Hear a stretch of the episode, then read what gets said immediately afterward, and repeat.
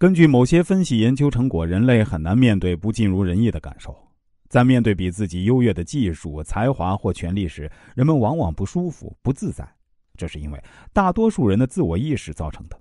当人们遇见胜过自己的人，他让人看清楚自己事实上是庸才，或者至少不如人们以为的那么优秀时呢？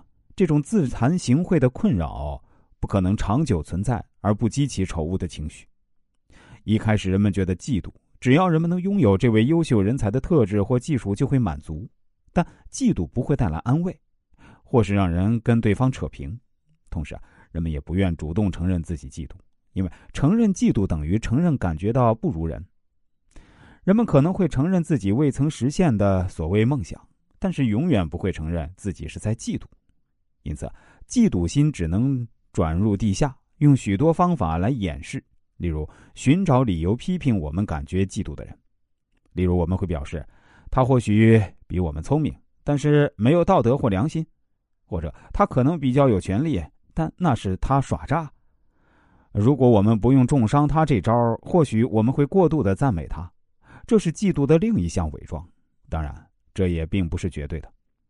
其实啊，人应该懂得如何战胜嫉妒心理，对此加以轻蔑。虽然你想要谨慎的去做，事实上却无济于事。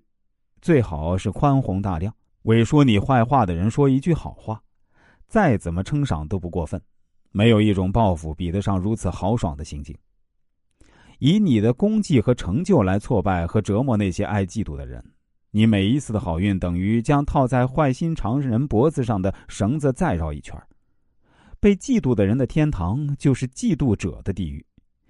将你的好运转变成敌人的末日，是你能够施加在他们身上最严厉的惩罚。嫉妒的人不止死一次，而是死很多次，因为他所嫉妒的人在自己的荣誉中不死，被别人嫉妒的人在自己悲惨境遇中总会获得新生，因而他又会遭人嫉妒。嫉妒虽然普遍存在，但人们一般不会嫉妒太遥远的人，与自己差异太大的人或不同型的人。这是一个多么奇特的现象！两个朋友，一个人成功，另一个人没成功，便会发生强烈的嫉妒。